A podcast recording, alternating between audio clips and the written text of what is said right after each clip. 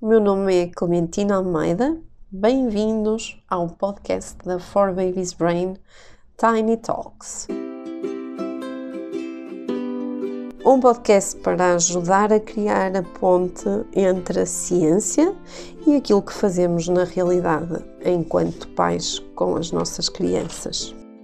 Falamos então hoje dos 18 meses e da regressão que pode acontecer nesta fase. O que é que vai acontecer? Então, quando é que nós nos apercebemos que pode estar a acontecer uma regressão do sono do bebê? De regra geral, o bebê que estava a dormir tranquilamente, ou que até os pais achavam que tínhamos atingido uma altura ótima do sono do bebê, de repente ele começa a ter mais despertares noturnos, começa a fazer cestas mais encurtadas, começa a ter mais resistência a adormecer, quer para as cestas, quer para o sono da noite. Pode, por exemplo, acordar muito mais cedo, imagine, por exemplo, às 6 da manhã ou às 6 eh, e meia e não conseguir efetivamente adormecer mais e não querer dormir mais.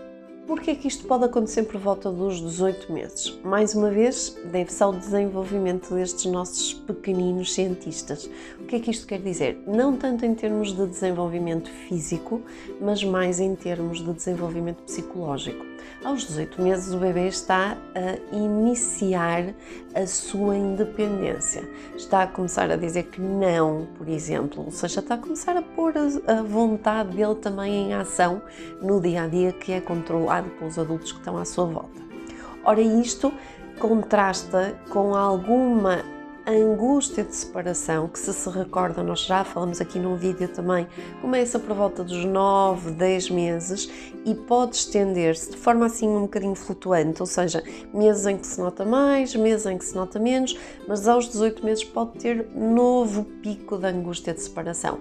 Então imaginem que internamente estamos a viver ali um conflito, que é, por um lado eu quero ser independente e fazer as coisas uh, à minha maneira, mas por outro lado eu sinto muito medo medo, sinto muita insegurança quando me afasto da minha mamãe e do meu papá, do meu porto seguro. Então o bebê está a lidar com esta dificuldade e se tivermos uma vinculação segura, se ele sentir que a mamãe e o papá estão sempre lá, isto vai correr otimamente e ele vai cada vez mais sentindo mais segurança em explorar o mundo porque sabe que pode voltar sempre para alguém que o protege.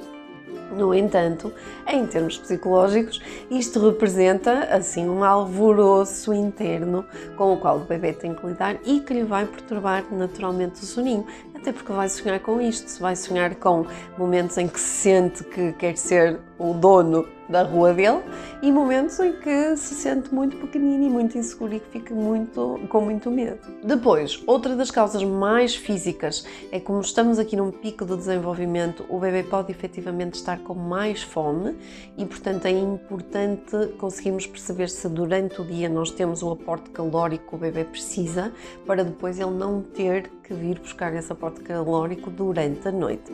Não quer dizer que os bebês tenham que deixar de durante a noite, porque, regra geral, um em cada três bebês precisa de comer durante a noite com 18 meses. Portanto, não é linear que todos os bebês já tenham deixado de necessitar de mamar.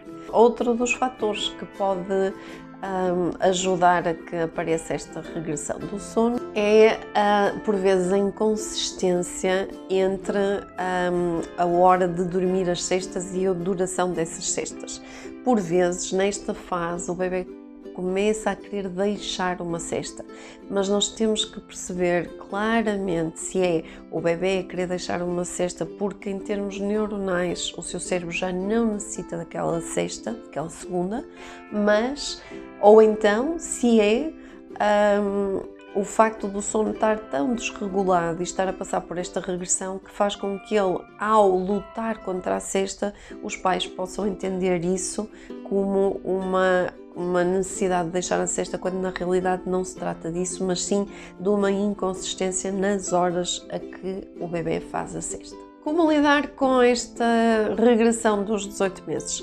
Ora, como estamos numa fase de, de alguma angústia, ou aquele objeto de transição pode ajudar. Portanto, se ainda não tem um bonequinho que o acompanha para todo lado, é importante, se calhar, conseguirmos criar esta ligação com este bonequinho, porque vai ajudar a aliviar esta angústia.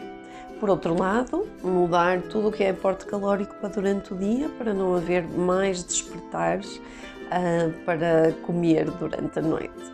Depois, explicar tudo aquilo que o bebê vai fazer. Ou seja, nesta altura é importante não ser muito multitask e querer que o bebê faça tudo ao mesmo tempo.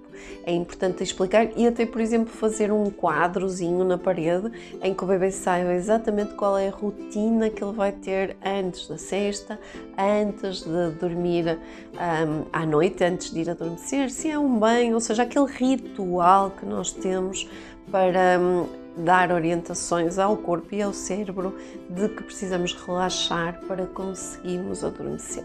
Ouçam os vossos bebês e sejam felizes.